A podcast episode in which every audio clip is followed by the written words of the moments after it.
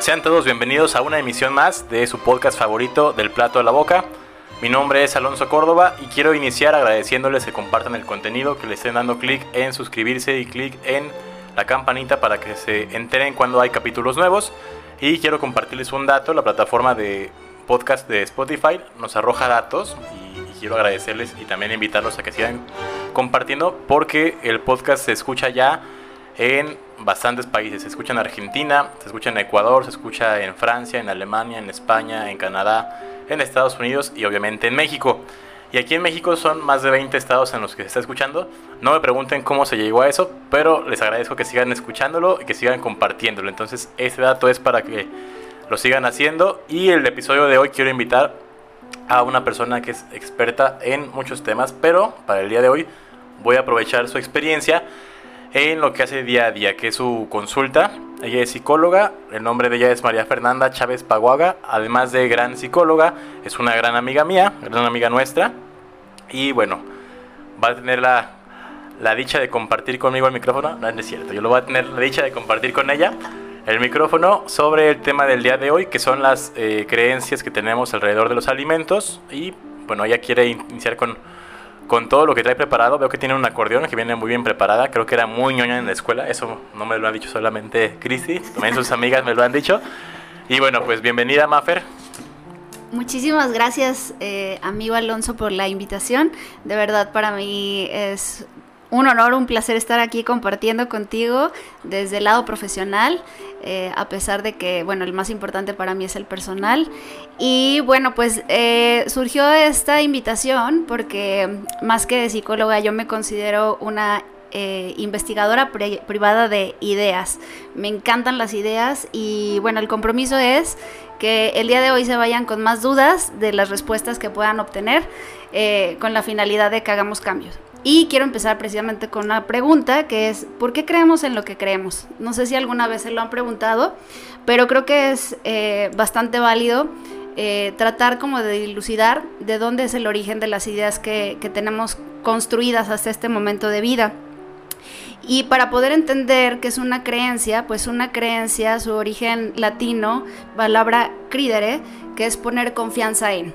Nosotros ponemos confianza en las personas, podemos poner confianza en alguna institución, pero también ponemos confianza en ciertas ideas, siendo que en ocasiones pueden ser no ciertas. O sea, lo que creemos no, no necesariamente tiene que ser verdadero o válido.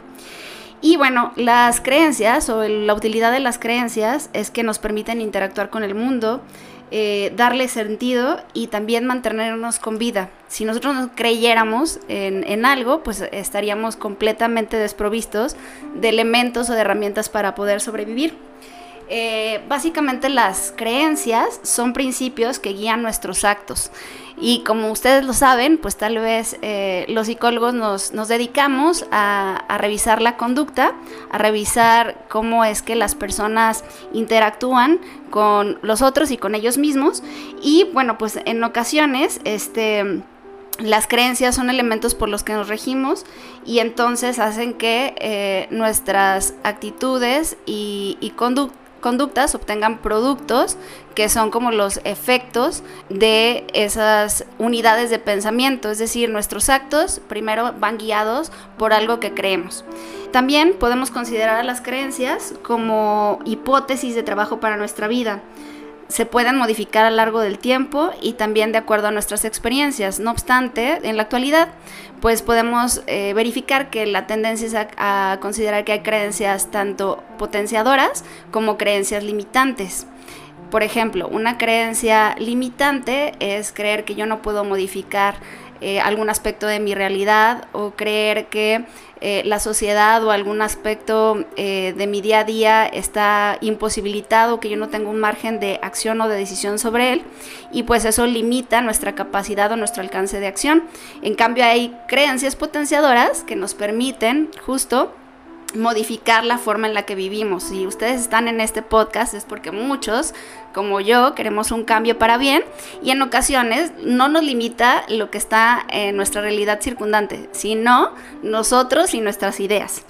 Y bueno, en este sentido, Alonso, eh, a mí me gustaría también compartir, no sé si tú puedas darnos tu visión como profesional de la nutrición, cuáles son las principales creencias limitantes con, la que, con las que tú te encuentras en consulta.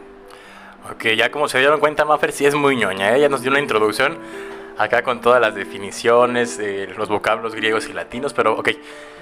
Eh, creo que fue una buena introducción. ¿Y por qué creemos en lo que creemos? Quiero, primero responder eso también. No sabemos muchas veces por qué creemos en lo que creemos, pero siento que la base es lo que hemos vivido, lo que hemos mamado, tal cual, o sea, lo que se nos fue inculcado desde chicos. ¿Por qué? Esa es otra razón. Ya cada quien decidió o fue una elección el creer en lo que cree actualmente. Y bueno, ¿cuáles son las creencias con las que yo me, o las limitantes que me encuentro aquí en la consulta? Mm, muchas veces puede ser como el temor hacia algo desconocido, como el por qué voy a cambiar si yo nunca he hecho eso o nadie en mi círculo ha hecho este cambio tal cual, ¿no? Eh, o el ejercicio también, que es un tema muy, muy similar, que es como salir de un cuadrado que siempre has estado y de repente quieres hacer algo desconocido o diferente, puede ser como ese temor. Otra puede ser el, desconocimiento, siento que no, saber cómo iniciar muchas veces es el, es el obstáculo principal, pero bueno, ya desde que se acercan aquí conmigo o contigo, ya es un paso, ¿no? Ya saben cómo, iniciar, o al menos podemos darles una, una referencia, una orientación sobre cómo iniciar algún cambio. Otra limitante puede ser eh, que no lo ven como a largo plazo porque no saben qué beneficios van a obtener, que a veces lo hacen como por querer seguir una moda o querer seguir algún consejo o algún este, regaño o alguna presión social incluso de la casa por parte de los papás, como lo que platicábamos ahorita. Ah, es que tienes que hacer ejercicio, pero pues nunca vi un ejemplo en mi casa para hacer ejercicio, pues cómo lo voy a hacer, ¿no? Entonces que no tengamos ese beneficio en el largo plazo que no sabemos qué vamos a obtener puede ser una limitante y, te podría contestar ahorita rápidamente esas tres, Maffer. ¿Cómo ves? Sí, de hecho, digo, eh, te agradezco como la aportación porque efectivamente a veces creemos que las creencias son algo necesariamente voluntario o que nosotros decidimos y muchas de ellas ni siquiera las hemos puesto en cuestión porque se derivan de experiencias y de aprendizajes o de emociones que van acompañando y creando un mapa de cómo dirigimos nuestra vida. Muchas de nuestras creencias se derivan de lo que dice nuestra familia que es la realidad, lo que dice la sociedad que debemos aspirar lo que hemos escuchado, porque ahorita tenemos una sobreinformación que funciona o no funciona para ciertos eh, planes o para cierta consecución de metas. Y pues a veces ese tipo de eh, recetas pues no son aplicables para todos ni para nuestra realidad y cuando no pensamos acerca de lo que pensamos, pues entonces estamos cayendo en una solucionitis que a veces, lejos de acercarnos a nuestra meta, pues nos aleja de ella. Entonces, básicamente podemos decir que los, las creencias se van configurando como un mapa que nos permite caminos para dirigir nuestra vida, pero en ocasiones las personas tenemos distintos mapas y ninguno abarca un territorio completo, es decir, la vida es la realidad o la realidad eh, completa, no se puede como, como únicamente acotar a una sola forma de percibirla. Y por eso tenemos que reconocer que hay múltiples atajos y senderos y maneras muy distintas para ver una misma situación. Por eso una persona, un acto que puede considerar como de muchísima buena fortuna, para otra persona puede ser lo peor que le haya pasado en la vida. Muchas veces, eh, como dice el dicho, no, no, no importa lo que se mira, sino desde el cristal que se... No, ay, ya me... El cristal que se, mira. sí, más o menos pues era, no, la idea. No hay, no hay atajo o camino correcto ni incorrecto. Exacto, no hay, no, hay, no hay caminos correctos ni incorrectos y a veces a las creencias también les damos el, el como el calificativo de que hay buenas o malas creencias y en realidad las creencias son algo neutro, solamente son estructuras de pensamiento que nos permiten optimizar procesos. No obstante, muchos de ellos dejan de ser funcionales para nosotros y pues es ahí donde tenemos que ver si de perpetuarlas nos es útil a largo plazo o si hay cosas en nosotros que tenemos que modificar. Por ejemplo, vamos a otro tipo de creencias. Creencias eh, como todos los hombres son iguales, o creencias al respecto de la religión, si, si, si mi religión me permite hacer actos de bondad, o mis creencias religiosas van en ese sentido, pues entonces no estoy afectando otros niveles, pero si mis creencias religiosas impactan negativamente en los otros, valdría la pena más bien cuestionárselas. Entonces, eh, generalmente todas las creencias nacen de una intención positiva, por más loca o extraña que parezca eh, el comportamiento que le precede sin embargo, ese resultado conductual y sus efectos son los que nos pueden dar una directriz para saber cuáles creencias son importantes continuar repitiendo y cuáles ya hay necesidad de actualizar. Y prácticamente una de las primeras preguntas que podemos eh, utilizar para darnos cuenta de la, de la, manera en la que estamos pensando, estructurando nuestra realidad es, ¿para qué me sirve esta actitud o esta conducta que estoy reflejando? ¿Para qué me sirve eh, atacarme o, desacreditarme, por ejemplo, en la manera en la que como, en la que me veo, en la que me visto. Si mi diálogo interno no está siendo útil para mí, entonces ¿por qué lo estoy replicando? Y a veces eso tiene mucho que ver en que nosotros nos identificamos con nuestras ideas, es decir, creemos que somos lo que pensamos y no nos damos cuenta que nosotros hacemos que surjan esos pensamientos o podemos retomar el control acerca de lo que eh, decidimos pensar. Eh, otra de las preguntas es, ¿qué siento eh, cuando actúo de esa manera? ¿Qué siento cuando empiezo a actuar de la manera en la que me está guiando mi, creencia? Si la sensación es negativa o, o cierto rechazo o malestar, pues valdría la pena también saber si requiero como de algún proceso para modificarla. La otra es, ¿qué consigo haciendo esto? ¿Qué consigo, eh, no sé, lastimándome con malos hábitos de alimentación, de sueño, de higiene? ¿Qué consigo eh, al, hacer ejercicio? ¿Qué consigo al tener una buena relación con mis vecinos? Creo que son cosas que pueden permear diferentes áreas de nuestra vida, pero en ocasiones no tenemos como el detenimiento para saber por qué hacemos lo que hacemos y tampoco por qué creemos en lo que creemos. Y por último, tenemos que encontrar cuál es la intención positiva de esa creencia que está instalada, porque en ocasiones somos duros para juzgarnos o para juzgar a los demás, y si retomamos esa, esa línea en donde decíamos que las creencias regularmente van asociadas a, un, a una intención positiva, pues podremos evaluar que quizás muchas de las creencias que ya no son actuales nos sirvieron en algún momento para sobrevivir para mantenernos a flote de alguna situación adversa o eh, generacionalmente permitieron que nuestra familia o nuestros antepasados eh, obtuvieran una ganancia que los hizo creer que este, esa era la clave para, mantenerse con bien. Y bueno, creo que aquí eh, una de las cosas importantes por mencionar es que creer no es malo, lo importante es saber qué haces con aquello que crees. Eh, porque, por ejemplo, las expectativas que tenemos nosotros acerca de algo pueden acabar condicionando el resultado final. Es decir, no sé qué te pase a ti, Alonso, en consulta, pero si llega un paciente, por ejemplo, a la consulta psicológica, con una idea positiva de que va a ser una alternativa válida para poder tener un cambio sustancial en su día a día, pues es más probable que sea un caso de éxito que cuando la persona en definitiva llega con una mala eh, percepción de eh, la intervención psicológica. No sé tú qué me puedas compartir. Ah, no. y, ahí lo veo todos los días. Les pongo siempre un ejemplo porque platicaba el sábado con dos pacientes. Eh, me hace mucho el comentario y creo que va a lo que preguntas ahorita al final. Llegaba, por ejemplo, que tú vinieras a la consulta oye, tú estás viendo un, avance, sabes por qué lo estás haciendo, estás convencida de que eso te puede beneficiar en lo que tú hayas pensado. Y me dices, oye, quiero traerte a mi esposo. El esposo a lo mejor no tiene la mínima intención, pero tú quieres cambiarlo también porque tú ya descubriste beneficios, etcétera. Pero él, pues a lo mejor está en otro canal. Él cree otras cosas, él piensa diferente a ti. Y me lo traen y siempre les pregunto el primer día. Digo, así soy de directo. ¿Vienes tú convencido o te trajo tu esposa? Así les digo. No, pues me trajo la esposa. Y tú ves luego, luego la actitud. Pregunto ya cuando descubro que la actitud no es la mejor. Y justamente, eh, pues el tratamiento no se va a seguir. No, es la primera vez que vienen y la última. Muchas veces pasa así. Entonces yo les digo, no obliguen a alguien a hacer un cambio cuando no están preparados por todas las razones que tú has mencionado. Tú lo mencionaste con palabras ahorita más a lo mejor técnicas, pero eh, es el ejemplo que yo vería. A lo mejor esa persona no cree en lo que está haciendo o no cree en lo que le invitaron a hacer y no va a haber un cambio conductual que es lo que estamos buscando a final de cuentas con tu intervención en la psicología y con la mía en el área de nutrición. Entonces muchas veces pasa eso por porque no están listos o no, no quieren, no, no están convencidos simplemente. Sí, y, y, saben, en este punto quiero como abonar a lo que ya abrió aquí eh, mi amigo Alonso en el canal de conversación, que es que el cambio siempre genera miedo. O sea, en realidad hay que ser compasivos con la gente que está en un proceso de cambio porque no siempre eh, podemos adivinar o prever lo que el otro está eh, pensando y generalmente el cambio implica un grado importante de incertidumbre.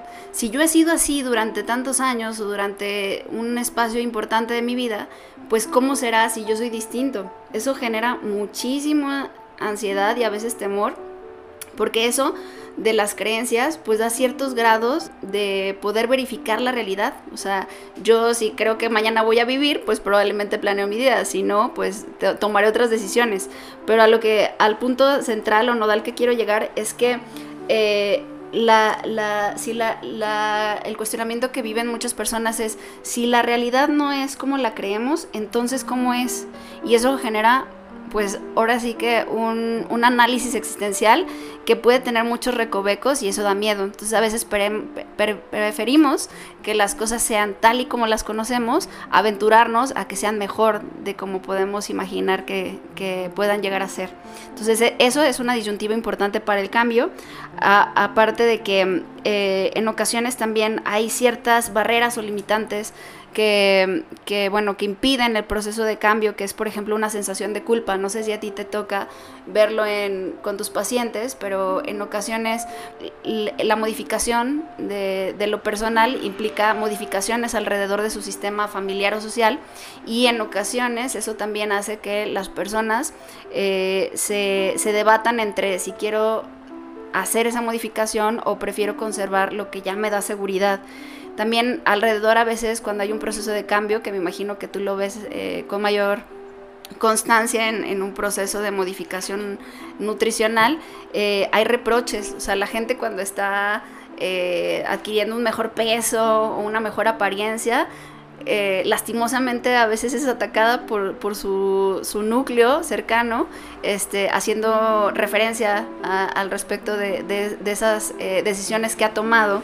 Y también a veces el, el, cambiar implica una sensación de no pertenecer, de no pertenecer a lo antiguo, de no identificarte con, con lo previo. Pero no sé tú qué nos puedas este, comentar, Alonso. Sí, justamente en el episodio anterior con Cristi, para que lo escuches, Maffer, que no lo has escuchado. es que no Ahí está la invitación. Pero eh, hablábamos de eso. Cuando quieres hacer un cambio, muchas veces eres cuestionado por tu núcleo, lo dijiste. Y eres visto como el raro. En tu caso, me imagino con la gente que, que todavía tenemos el concepto de para qué vas con el psicólogo. Es como, pues, te estás bien, ¿no? Es para los locos o para los que están así a punto de suicidarse, casi, casi. Y no, ya se ha abierto también el concepto hacia tu profesión de que un acompañamiento o guía en la salud mental nunca está de más, ¿no? Y en personas de todas las edades. Tú que ves más niños ahí te das cuenta que los que deberían ir también más son los papás, ¿no? Sí, no es por nada, queridos eh, pacientes, si me están escuchando, ya lo dijo él, no yo. Entonces, sí, pasa muchas veces cuando empiezan a hacer un cambio que son vistos como los raros, que son cuestionados, eh, que son a veces hasta segregados, que son y, y, etiquetados con ciertos adjetivos que me lo platican los pacientes porque no está padre, ¿no? Pero al final de cuentas, si ellos, como tú lo platicas, están convencidos de sus nuevas creencias que están adquiriendo, pueden pasar por alto toda esta segregación, todo este juicio que tienen y están convencidos y logran su objetivo, ¿no? En cuanto a salud, en cuanto a iniciar un estilo de vida saludable, eh, mejorar o controlar alguna enfermedad, llegar a algún peso, alguna forma física, eh, alguna competencia que tengan en algún deporte. Pero sí, cuando se genera un cambio, se, eh, se generan muchas, muchas cuestiones en la, en la familia. Simplemente me tocó, por ejemplo, a mí, te puedo dar un ejemplo de cuando empecé a comer como diferente en mi casa, pues sí, este, sí hubo algunos comentarios, que ahorita pues no tiene caso eh, mencionarlos, pero hubo, me acuerdo, antes de eso, un, un, este, como confrontamiento con mi papá. Un ejemplo que hacía él, algún día él, cocinaba, ya en los últimos años que, que viví con ellos. Eh, hacía un día pechuga de pollo así como a la plancha y unos palitos asados y acompañábamos con arroz, algo así. Tenía como varios menús como ya establecidos. Y cuando hacía ese me di cuenta que te le ponía mucha grasa al nopal, ¿no? Algo muy sencillo que yo le dije, oye, pues el nopal no utiliza grasa. no se pega, no, no es como otro tipo de alimentos que se puede pegar en, el comal o en la sartén. Me dijo, pues no le pongo tanto, y él es ingeniero químico en alimentos, entonces me estuvo sacando cuentas, mira, tantas calorías, le pongo tantas gotas, el aceite me dura tanto, total, le dije, pero puedes hacerlo sin eso, no es necesario. Discutimos y nadie llegó, llegó al punto de acuerdo, y dije, bueno, ¿para qué discuto, no? Ya trabajaba yo y demás, dije, voy a empezar a comer diferente, nada más hágame un espacio en el refri, entonces me empecé a comprar mi mandado, me empecé este, a preparar. No variaba mucho el menú, la verdad. Comí lo mismo durante muchos años. Era ensalada de pollo con pasta, le ponía vegetales este, surtidos. Era lo que variaba a lo mejor. Un día con pimientos y pepino, otro día con champiñones y jitomate. ¿no? Esa era mi, mi variación. Pero empecé a hacer eso. Y sí, empecé. De repente ya no me invitaban a iban a pedir el sábado, que yo decía, bueno, el sábado me puedo dar un gustito, vamos a pedir este, una torta de algo. No, pues ya ni siquiera me tomaban en cuenta, ya empecé como a hacer segregado, segregado. cuando todavía estaba yo ahí en la casa y iba a comer con ellos, o sea, dijera, pues me fui de viaje, pues entiendo que no me habían preguntado. Pero fueron así comentarios y, y sí te enfrentas a, todo eso, ¿no? O en un tiempo, cuando empezó la pandemia, ese año me propuse bajar de peso y lo... Y la única vez que conscientemente he buscado bajar de peso, aunque me dedique a esto, nunca he querido como bajar de peso como todos pensarían. Y este, me bajé de peso como unos 6-7 kilos. Sí me veía más delgado, el cambio era notorio. Pero también lo vi yo y la intención por la que lo hice fue para correr más ligero y correr más rápido. Al final de cuentas, menos masa que tienes que mover puede darte más velocidad. Entonces, eso fue lo que yo busqué y la preocupación con mis papás cuando los iba a visitar era de que, oye, estás enfermo, te ves flaco, todo eso. Le dije, pues si no estás comiendo bien, le dije, si no estuviera comiendo bien, no hubiera entrenado ahorita en la mañana 30 kilómetros, ¿no? No hubiera corrido simplemente lo que estoy corriendo la semana. Y dijo mi papá, ah, no, pues tiene, tiene sentido, ¿no? Entonces hay muchos comentarios todavía que te hacen a lo mejor eh, frenarte o cuestionarte lo que estás queriendo reaprender o volver a creer. Y en ese caso te lo puedo mencionar y tú me podrás también mencionar y quiero que me des un ejemplo ahorita eh, de lo que te enfrentas tú como obstáculos cuando la gente quiere empezar a a hacer ese tratamiento con el, con el psicólogo que muchas veces ni siquiera sabemos eh, cómo debe ser o a qué se dedica un psicólogo, qué va a hacer, que, que te van a hacer hipnosis o, te van a, lavar el coco o, solamente te van a escuchar como si fueras este, la peluquera, no sé. ¿Qué, danos un ejemplo, Mafer, de tú que has experimentado. Bueno, miren, la verdad es que em, en mi experiencia yo creo que hay diferentes eh, formas de intervención y no todos los psicólogos somos para todos. Hay también metodologías o estilos eh, que, que, bueno, como que pueden abonar en diferentes áreas. Sin embargo, yo creo que una función principal del psicólogo es ser un observador de tercer grado, es decir, alguien que está ajeno a, la problemática o la situación que, el individuo está viviendo y que puede aportar un punto de contraste, porque efectivamente cuando nosotros somos recursivos en nuestros pensamientos, pues no salimos de la misma. O sea, a veces contrastar ideas con otra persona que tiene un punto de neutralidad y que puede darnos hipótesis acerca de eso que pasamos y nosotros decidir ya en el plano de la práctica, pues es de muchísima utilidad, porque al final del día, pues de eso se trata, ¿no? De cuestionar nuestras ideas para poder poder modificarlas. Y abonando lo que decías, Alonso, sobre todo en el, en el plano de lo alimentario, desde la infancia y en otras etapas de vida, regularmente los conceptos de alimentación están relacionados con restricción, castigo o recompensa. O sea, generalmente la alimentación tiene mucho que ver con no comas esto porque es malo o este, si dejas de comer esto entonces vas a obtener eh, esa pérdida de peso que quieres. Y bueno, creo que ahí el experto en esa área eres tú, pero creo que la tendencia eh, de la ciencia es decir, ningún alimento es malo, es la manera y la cantidad y las formas en las que se consume aquello que, que, estamos este, nosotros ingiriendo. Y a veces este tema de, de recompensa y castigo hace que tengamos una mala vinculación con la alimentación. Y creo que de ahí derivan muchos de los problemas más severos con los que yo me topo en consulta, eh, que bueno, ya son el cúmulo de experiencias, no tan solo de la infancia, sino como de la pubertad o de la adolescencia, que ya son los trastornos de conducta alimentaria, que bueno, eso nos da como para otra este, mesa de análisis. De hecho, va a haber un podcast en el que voy a invitar a pacientes a hablar de, eso. Ah, espérenlo, ya ven. Entonces, bueno, el objetivo objetivo es eso, que, que, a veces no somos conscientes de que desde nuestras primeras aproximaciones con la alimentación y la manera en la que nuestra familia concibe eh, el, nutrirnos, pues va generando, va moldeando la manera en la que nosotros vamos vinculándonos con los alimentos y descartamos o ponemos a unos como buenos y como malos. Y creo que desde ahí pues es, es un aporte que un profesional de la psicología puede eh, ponernos como a trabajar para ver qué tan válido o no válido, funcional o no funcional son esos pensamientos para nuestro día a día. Perfecto, sí, dice con, con algo bien importante, es cómo concebimos la, la, forma o el alimento incluso, que es en lo que derivan muchos trastornos de conducta alimentaria. Como les decía, va a haber un episodio para eso y, y daría para muchos más. Pero eso creo que también tiene que ver mucho desde la casa. Yo soy con, eh, consciente y convencido de que todo eso que, que empezamos a formar o que tenemos ahorita ya como adultos tú y yo, fue formado e iniciado desde la, primera infancia, el cómo se te fue inculcado los alimentos, cómo se te habló de los alimentos, cómo se te habló de tu cuerpo. Entonces, eh, para que los que están escuchando que tienen hijos, ojo con, todo esto y cuestionense, como dice Mafer, todo lo que hemos aprendido y en lo que creemos. Si en la casa le decían tal alimento de cierto objetivo o tal eh, al cuerpo de los demás empezábamos a, ponerle calificativos, cuestionense eso y por qué lo hacemos y, y, podemos empezar a crear un ambiente hasta cierto punto más saludable. Yo tengo una pregunta, Mafer, ahorita que decías, eh, ¿por qué aún da miedo y pena decir que vamos con el psicólogo? A lo mejor cambié un poquito el tema, pero ¿por qué todavía, este, estamos viendo que es súper importante para generar cambios conductuales en muchas áreas de la vida o en todas las áreas de la vida, ¿por qué aún da miedo o pena decir que vamos con el psicólogo? Si te fijas, incluso a mí me da, eh, todavía con pacientes que me platican, no les digo que voy con el nutriólogo, y yo digo, como, ¿por qué? Como, ¿por qué? Ya me platican sus razones y bueno, no les digo, este enfréntenlos ni nada de eso. No, no les digo eso, pero les digo que a final de cuentas el beneficio es, es para ellos. Eh, y si lo quieren mantener así, bueno, adelante, pero están haciendo algo, algo en pro de la salud, que a final de cuentas si lo platicas podría contagiar a más gente y podríamos tener en, en más beneficios en muchas personas. Pero ¿por qué todavía le da miedo o pena a la gente decir que va a, a la consulta? Pues justo yo creo que nuestro tema central del día eh, son las creencias, son las creencias que hay alrededor.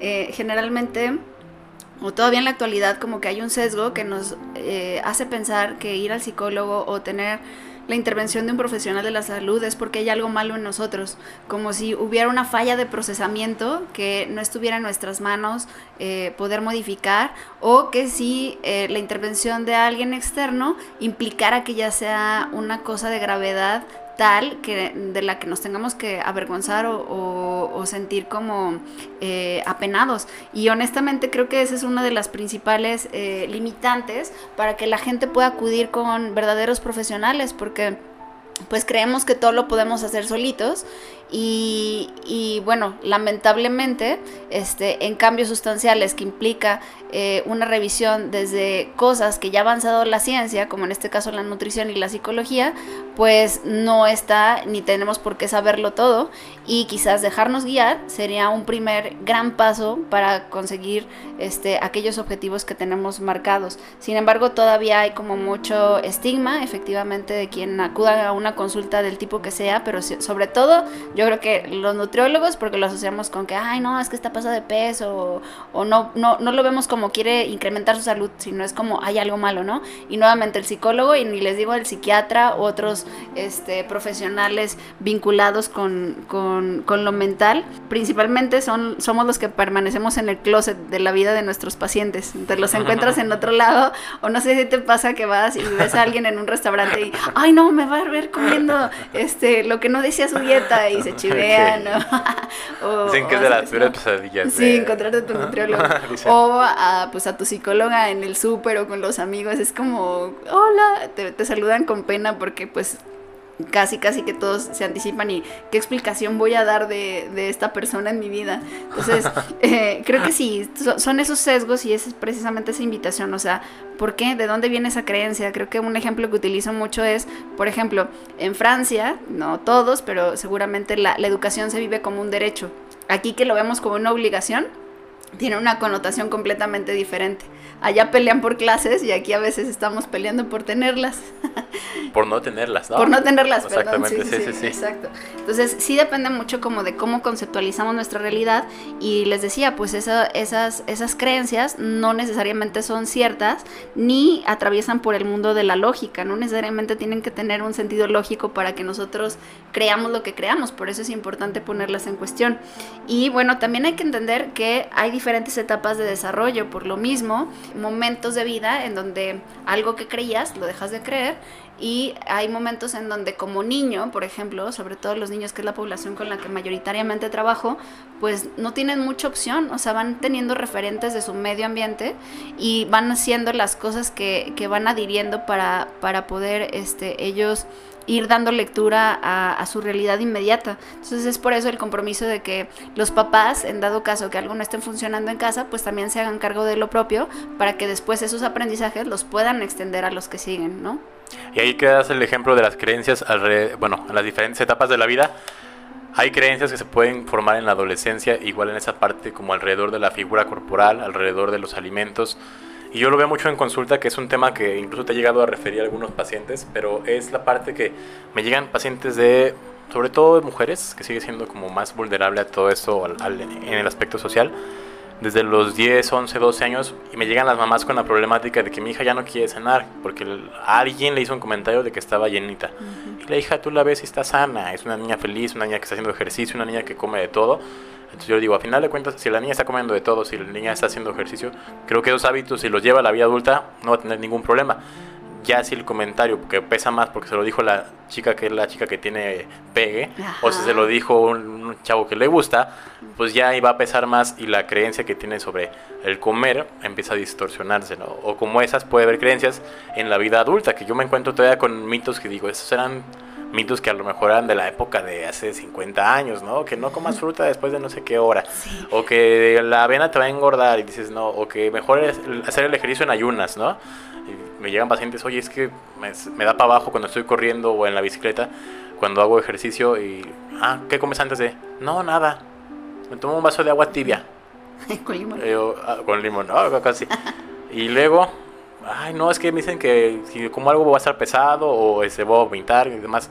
Y digo, puede ser combustible para tu cuerpo, ¿no? Entonces, muchas veces la creencia a veces se propaga más fácil de boca en boca que como tú dices, ahorita que tenemos acceso a mucha información, puede ser también contraproducente que tanta información te sature y en vez de informarte te desinforme. Entonces, esas creencias también, mejor hay que sustentarlas en base, como tú dices, a acudir a una consulta con un profesionista o profesional en todos los temas, porque incluso ahorita que vivimos la etapa de tener un bebé, Cris hay muchas creencias que te llegan los, este, los consejos por todas partes y me hacen esa parte creo que ya por tener un hijo te sientes a veces con, con derecho, bueno, está bien recibirlo, ya tú decides qué hacer, no creo que no sea mal tampoco, pero todos te quieren ya este señalar o indicar el camino que debe hacer y si haces otra cosa, pues estás mal y hay ese juicio que a veces, muchas veces a las mamás que son sobre todo primerizas, pues les llega a, saturar y si no tienen una base fuerte en la que creer o, o alguien que los apoye y lo desinformen en, lugar de informarse, pues se vuelve todo esto un caos, ¿no? Y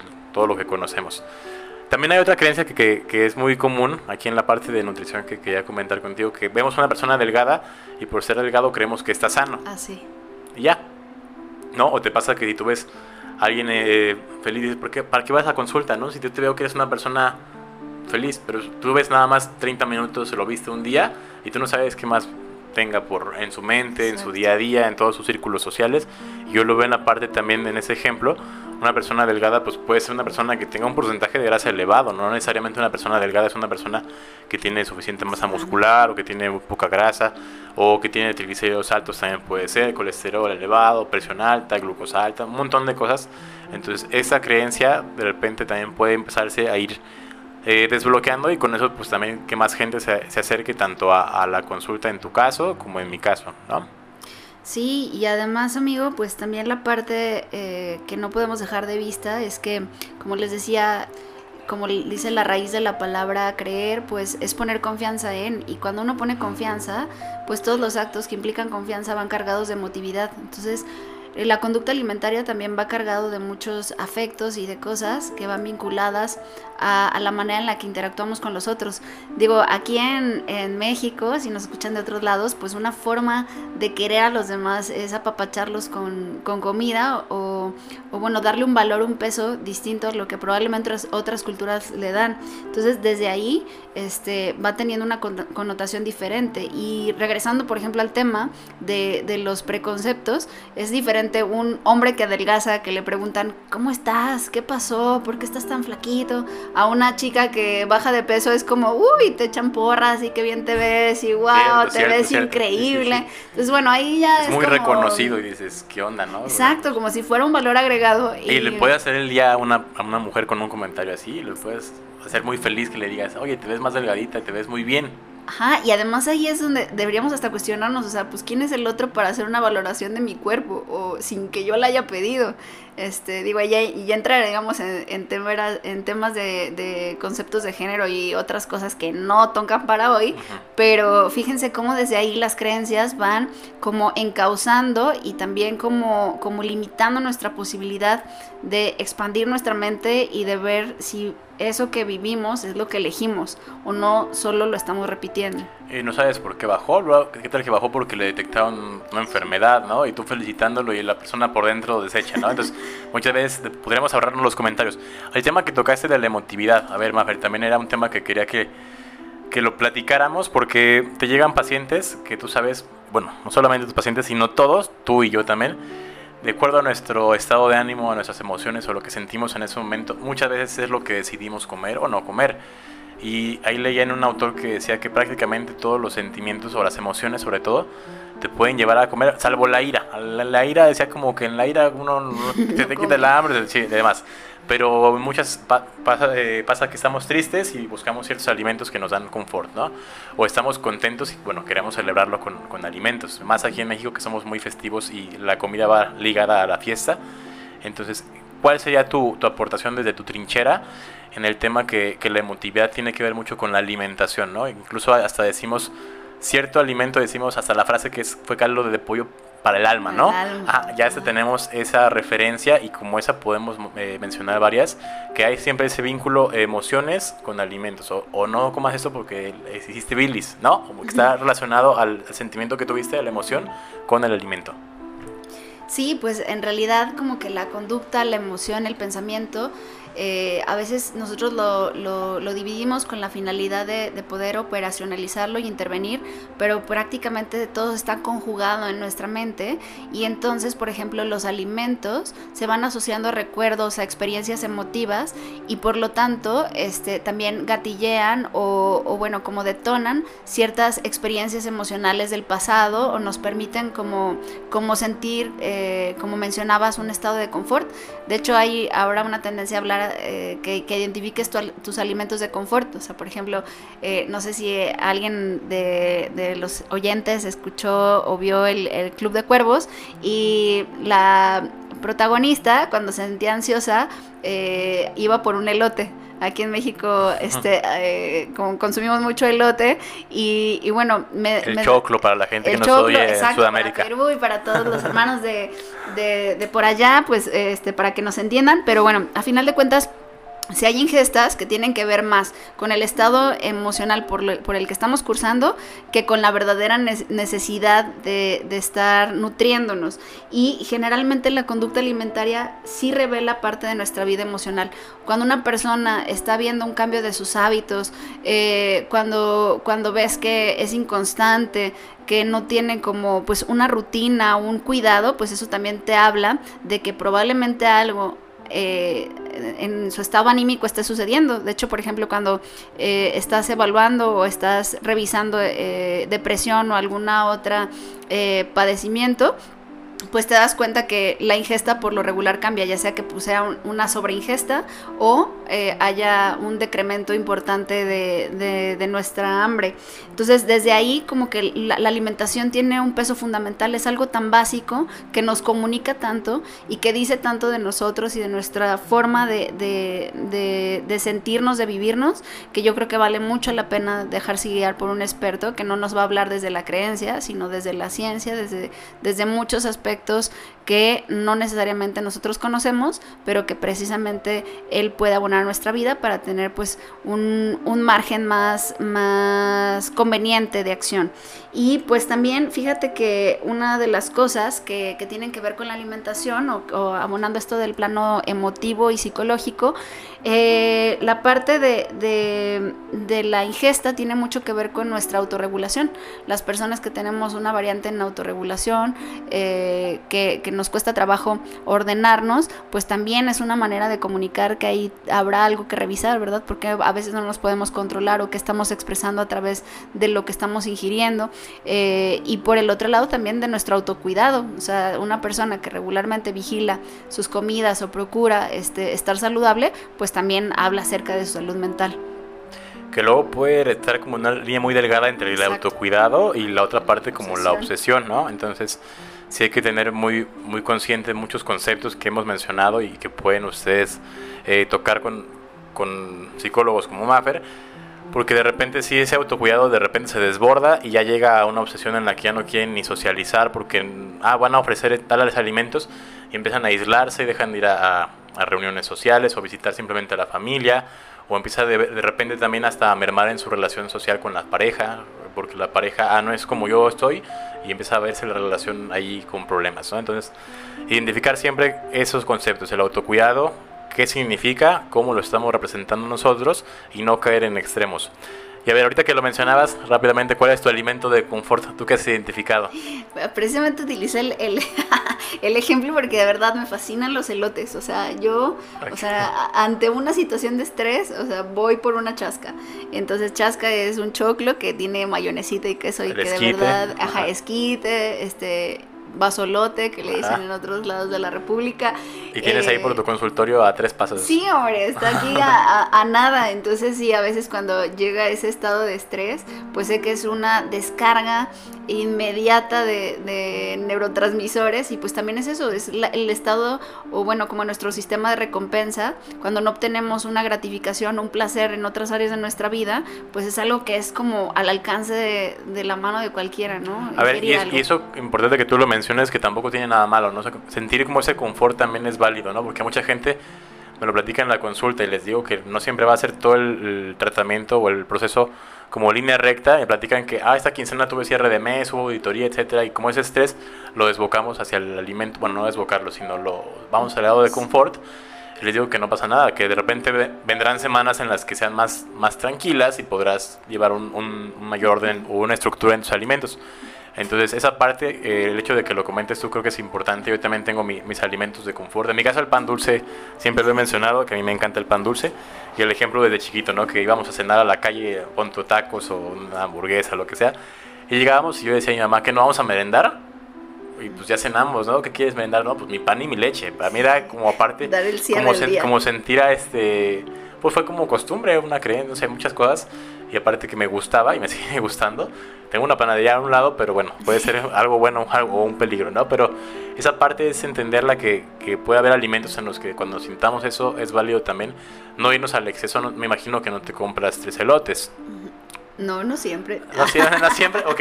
Y si no es algún día tampoco pasa nada, ¿no? Exacto. No, de hecho, de hecho una palabra eh, importante acá es la flexibilidad. O sea, desde lo cognitivo, la flexibilidad metabólica. Yo creo que todo tipo de flexibilidad y de saber jugar las cartas y de también, eh, nuevamente, como ser compasivos. Tus también, ¿no? Sí. sí, exacto. Como decir, bueno, ok, en esta ocasión no fue, pero ya la próxima este, ocasión trataré como de tener otra conducta y no, no llegar a castigar o, a limitarnos a un grado en donde deja de ser eh, disfuncional, o sea, donde ya, ya ese tipo de, modo de tratarnos eh, genera más daño, más estrago que beneficio, ¿no? Sí, exactamente. Y flexibilidad es una palabra que les menciono mucho también a los pacientes. Mira, no, no conocía que también manejaba ese término. Qué chido, porque piensan que todo es como rígido y creo que también ese concepto se ha forjado mucho a lo largo de estos años que la nutrición es una carrera joven de ser como muy cuadrados. Me llega mucho a la consulta de primera vez que les pregunto si tienen alguna vez o no, no pregunto con quién, pero me platican mucho que con tal nutriólogo me regañaba, me regañaba o me hacía sentir incómodo o que no podía nada de eso, me quitó grupos de alimentos y les digo que pues no se trata de eso, no, pues eso no es la vida, ¿no? En sí, sino probar de todo, comer de todo, como ves aquí tiene una etiqueta que dice comer de todo es saludable. Entonces es algo que les trato también de ser eh, muy consciente a los pacientes que se puede comer de todo, que como tú ves, hay alimentos que te pueden dar confort en ciertos eh, días, en ciertas etapas y alimentos que te van a dar como principal aporte lo que es nutrirte, ¿no? Entonces, encontrar el equilibrio en todo eso, ser flexible. Si un fin de semana hubo tres, cuatro fiestas, ok, disfrútalas y luego, luego retoma tu orden, ¿no? Tampoco pasa nada. O si este fin de semana hiciste más ejercicio, igual no pasa nada. O si hoy no te levantaste porque estabas muy cansada por el trabajo y no te paraste a entrenar, no pasa nada. Entonces mucha gente se castiga tanto con la alimentación como con el ejercicio y también con el lenguaje hacia su cuerpo o esa parte de cómo queremos a nuestro cuerpo. Eh, entonces es un punto de, equilibrio que cuesta de repente encontrarlo, pero ya mencionaba muchas herramientas que podemos eh, ir tomando para que encontremos eso y bueno, la salud mental, la salud física se verá reflejada y a final de cuentas el que gana es uno mismo. Sí, y la verdad es que yo creo que este, el tema de la alimentación es tan vasta que no debemos perder, de vista que siempre tiene que tener un componente de libertad, de diversión, de exploración, de curiosidad. O sea, los bebés, los niños cuando eh, van teniendo sus primeras... Eh, ingestas o, como acercamiento a los alimentos, pues los, los disfrutan, o sea, los llevan, los palpan, los sienten en muchos niveles. Hacen caras. Exacto, hacen caras, los disfrutan o, bueno, como que en, ocasiones los repelen, pero desde este, desde este punto de, de, curiosidad y creo que la alimentación también es una forma de expresión que no podemos descartar que nuevamente que está muy relacionada con la vida afectiva. Y bueno, yo creo que como toda relación, la relación eh, con la comida tiene que ser desde la diversidad, porque cualquier diversidad enriquece cualquier eh, acto humano. Entonces yo creo que eh, pues aquí pueden guiarse por el mero mero sabor ranchero, por mi amigo Alonso y pues no sé Alonso si haya algo más, pero yo encantada de poder abonar aquí a, tus escuchas lo que... No, bien, bien con ese cierre y es exactamente probar alimentos nuevos en este caso probar opciones de terapias nuevas, diferentes. Si nunca he ido con el psicólogo a lo mejor me puede ayudar, puedo ir. Si nunca he ido con el nutriólogo porque a lo mejor lo que estoy haciendo no me ha funcionado, podemos acudir y aplica para todos los temas en la salud. Y si el chiste es eh, fortificar o enriquecer todo lo que estamos haciendo y tenemos muchas herramientas a la mano, afortunadamente la ciencia ha avanzado mucho. Eh, como dijimos, puede haber mucha información, pero tenemos que acercarnos a fuentes confiables a gente que esté capacitada, cuando vayan a una consulta, algo tan simple, vean que tengan una cédula, que hay mucha gente, en mi caso, en nutrición, que hay gente que da asesoría y mandan planes alimenticios y es gente que pues ni siquiera estudió esto, ya porque un año trabajé en el gimnasio me siento con derecho a, a influir sobre la salud de los pacientes, que en un tema que es la base de la salud, que es la alimentación, imagino que en tu caso también de repente llega a pasar eso, entonces la invitación sería esa, acercarnos a a gente que esté capacitada y buscar siempre eh, nuestro beneficio, entender nuestros temas o nuestros propios conceptos de salud y de autocuidado y sobre eso trabajarlos, ¿no? Sí, pues yo creo que estamos como en la misma línea, en el mismo canal y bueno, pues agradecer que nos hayan regalado un ratito de su tiempo para pensar al respecto de esto y entender, eh, como ya dijimos, que el, el, punto de partida es cuestionarnos todo lo que creemos y lo que pensamos. Y bueno, entonces a partir de esa reflexión poder decidir con qué nos quedamos o qué necesita ser actualizado. Muchas gracias, Alonso. No, a ti por tu tiempo, Mafer. Sé que eres muy ocupada con tu agenda y con todas las demás actividades que me acabas de comentar. Agradezco que hayamos podido eh, empatar las agendas y que estés aquí. Te tengo aquí un presentito, muchas gracias. Ahí te lo tomas con quien quieras. Y pues bueno, agradecerles también el que hayan llegado hasta este minuto del episodio. Está bien, yo creo que para invitar a Maffer en otro en otro episodio, ¿aceptas? Ahí póngale, póngale like, denos por favor ahí unas cinco estrellitas en Spotify y bueno, pues con todo el gusto, si me quieren aquí me tienen. Ok, que, que, que nos recomienden y, yo, yo, encantado de tener aquí a Maffer, que es una gran amiga mía. Y bueno, Recuerden darle clic en suscribirse, darle clic en la campanita para que se enteren cuando hay capítulos nuevos como este. Y bueno, este es el episodio número 3 de la temporada número 2. Mi nombre es Alonso Córdoba. Y el mío María Fernanda Chávez.